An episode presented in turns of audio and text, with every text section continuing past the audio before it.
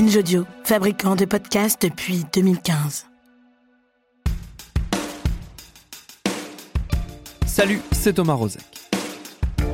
Cette saison, dans Programme B, on va tous les mois accueillir les différents épisodes d'une nouvelle série, Le Serment d'Augusta, une série d'Olympe de G et du professeur Emmanuel Flamand-Rose, neurologue à la Pitié-Salpêtrière, avec l'aide de Rosen Le Saint et David Carzon. Une série qui explore les questions d'éthique et d'inclusivité dans le monde médical, réalisée par Elisa Grenet, produite par Anaïs Daïka, et dont voici le prologue. Bienvenue dans Programme B.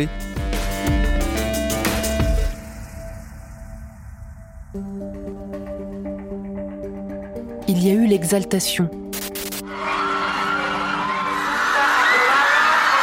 Les sénateurs argentins viennent de voter la légalisation de l'avortement, soulagement, après 15 années de lutte. Et l'indignation.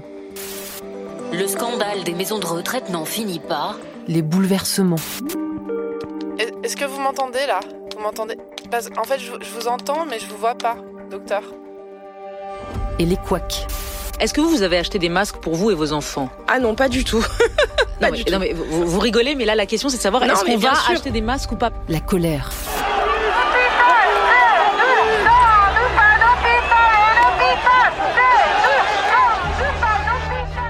Mais aussi l'espoir. La naissance d'un bébé à la suite d'une grève d'utérus. Son père a encore du mal à réaliser.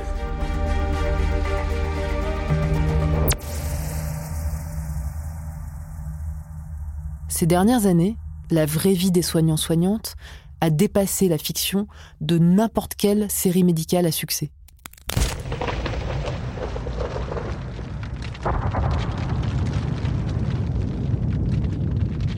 Le vieux monde de la santé craque de partout. Dans les cœurs de nombreux soignants et soignantes qui ont choisi leur métier par passion, par conviction, il y a des questions. Est-il encore possible de travailler sans trahir ses valeurs, son éthique? Comment protéger sa flamme? Comment ne laisser personne au bord du chemin?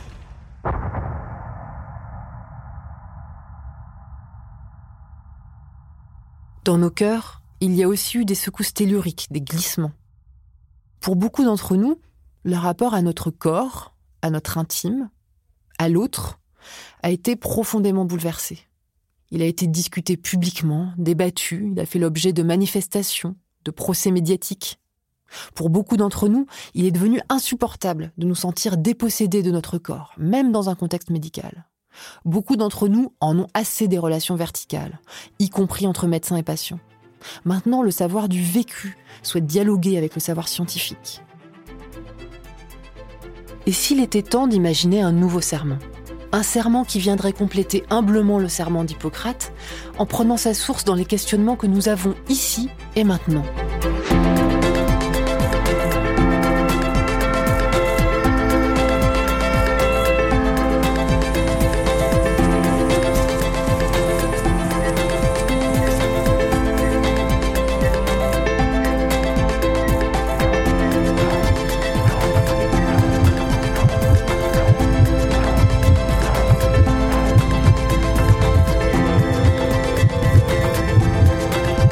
Le serment d'Augusta.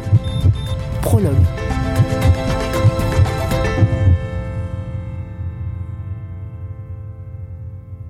Je suis euh, Emmanuel Flamand-Rose et euh, bah, depuis que je suis petit, euh, je rêve de devenir neurologue, de soigner des gens pour m'occuper d'eux et de comprendre comment marche le cerveau. Et puis ça s'est bien passé.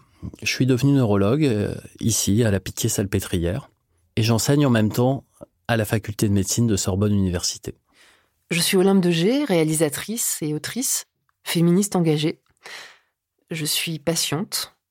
Je suis aussi la fille, la petite fille, la sœur, l'amie de patients et de patientes. Et, euh, et je dois dire que parmi les moments les plus intenses émotionnellement de ma vie, il y en a un grand nombre d'entre eux qui avaient pour cadre l'hôpital. On connaît tous l'histoire du petit prince. C'est l'histoire d'un extraterrestre avec une tête ronde, des joues toutes rouges et une chemise verte, qui demande à un aviateur perdu dans le désert de lui faire un dessin. C'est vraiment une histoire improbable, et pourtant, c'est l'histoire qui est la plus traduite dans le monde. le petit prince, en fait, c'est un observateur privilégié. C'est le candide parfait. Il tire avantage de son ignorance de notre monde pour le questionner avec une brutalité tendre, sans aucune concession, et aussi une immense curiosité. Et pour moi, Olympe, c'est ce témoin lumineux qui vient examiner notre monde de la santé.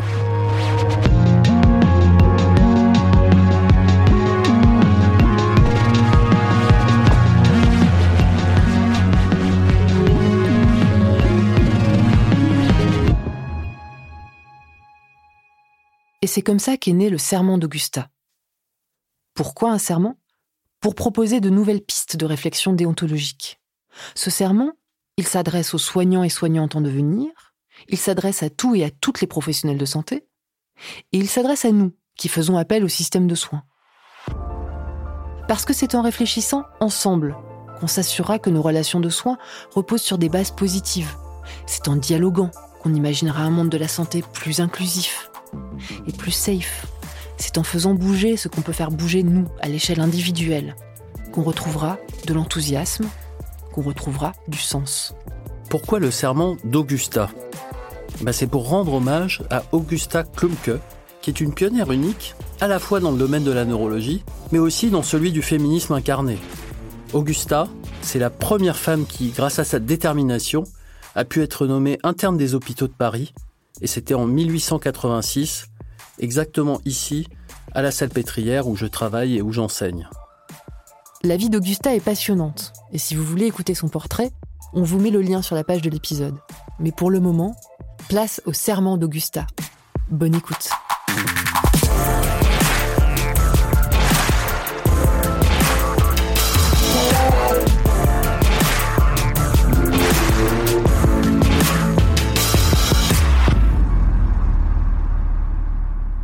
Si vous avez envie de réagir, que vous soyez patient, patiente ou futur professionnel de santé, écrivez-nous sur le serment d'Augusta.binge.audio.